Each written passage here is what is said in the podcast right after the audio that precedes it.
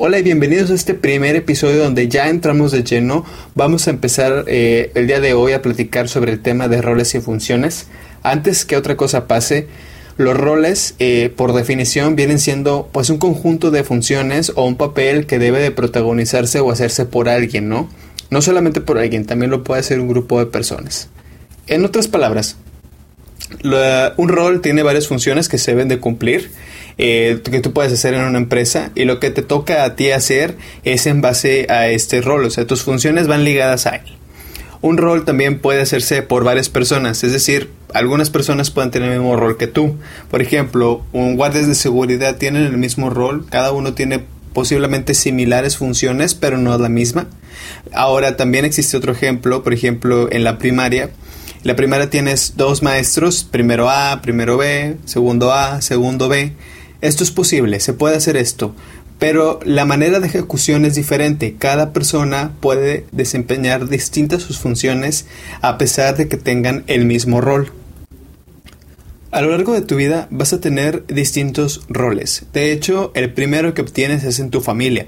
Cuando eres hijo, este es un rol que tú juegas a lo largo de tu familia y cuando te haces padre cambias de rol sin dejar de ser hijo, ahora obtienes otro. Este es un ejemplo muy sencillo.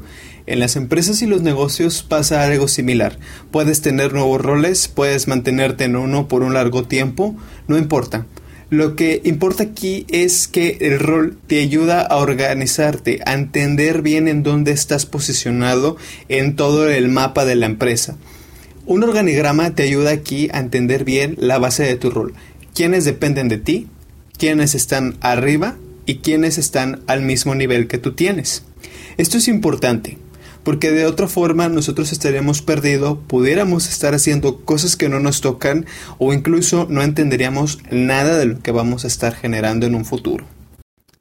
Imagina que llegas actualmente a cubrir un nuevo empleo.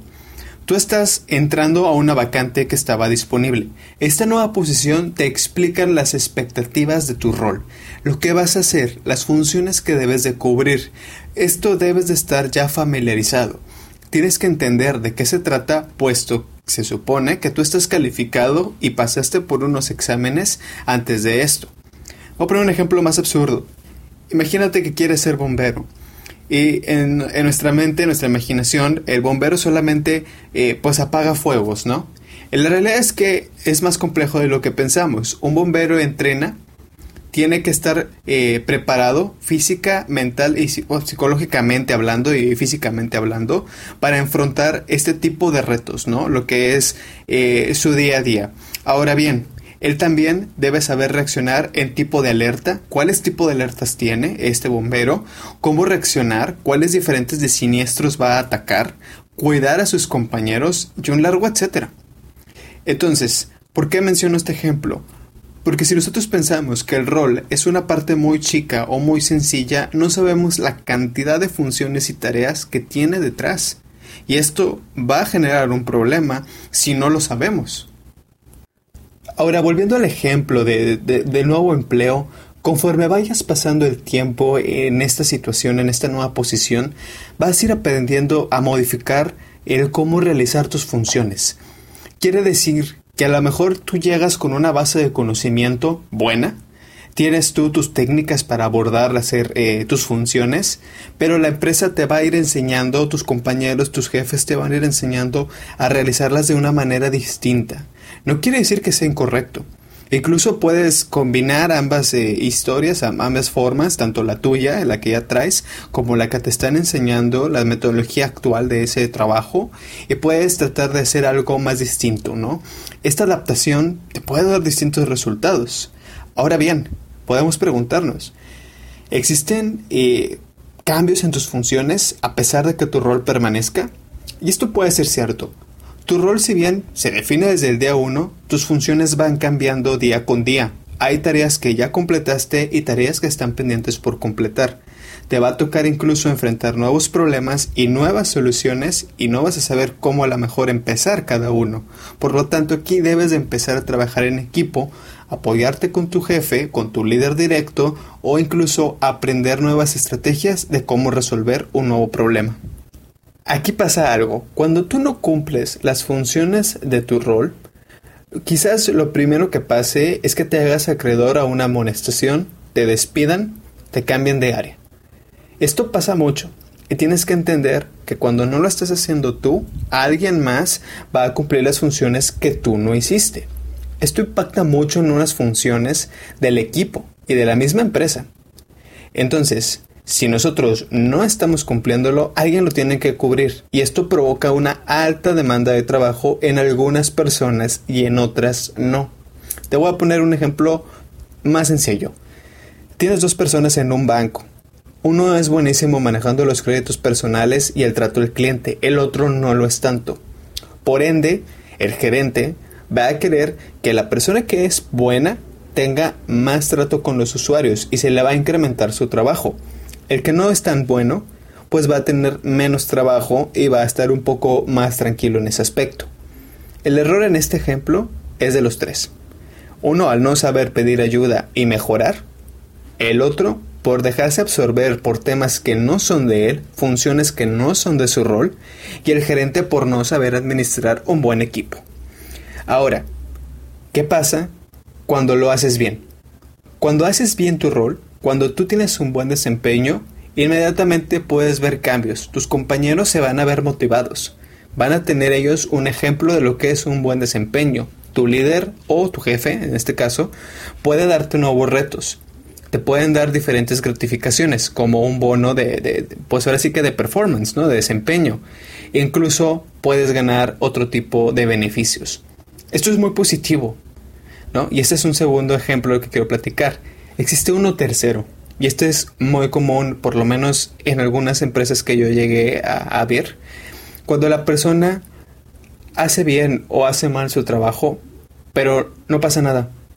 Pueden pasar meses, años, y nunca se le hace saber a la, a la persona si está realizando un buen o un mal desempeño.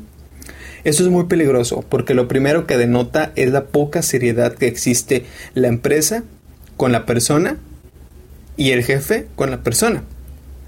Aquí, en cualquiera de los tres casos, hagamos bien o no hagamos bien un trabajo o no sepamos qué estamos haciendo, es importante aquí el uso de algo clave, un recurso importantísimo que es la retroalimentación. La retroalimentación de los resultados a tus funciones. Puede ser positiva, puede ser negativa. La retroalimentación al final del día es clara y te tiene que ayudar, a pulir tus funciones y mejorar mucho tu desempeño. Tienes que entender algo. La retroalimentación no es un argumento, no es en donde yo voy a discutir con mi jefe o líder quién tiene más la razón. Tienes que ser perceptivo, tienes que entender lo que te van a dar de retroalimentación, ese feedback y poder tomar solo lo mejor y lo que te edifique. Esto es importantísimo. Buscando dar cierre ya a este podcast, me gustaría tocar unos puntos básicos a manera de resumen, ¿no? Recuerda, los roles, tanto en tu vida privada como en tu vida pública laboral, siempre van a existir. Un rol te va a ayudar a entender en dónde estás ubicado, ya sea arriba, abajo o al lado de alguien pero siempre te va a ayudar a entender en dónde es tu posición en un organigrama. Tu rol debe tener funciones relacionadas al mismo. No puedes o debes de realizar funciones que no son conforme a tu rol. Yo no lo sugeriría. Y siempre pide retroalimentación. Estemos haciendo bien o mal las funciones, es necesario nosotros tener un punto de vista ajeno al nuestro para entender qué estamos haciendo y cómo podemos mejorar. Prioriza tus objetivos y tus metas de tu rol. Revisa hacia dónde va, hacia dónde va el crecimiento de lo que estás haciendo.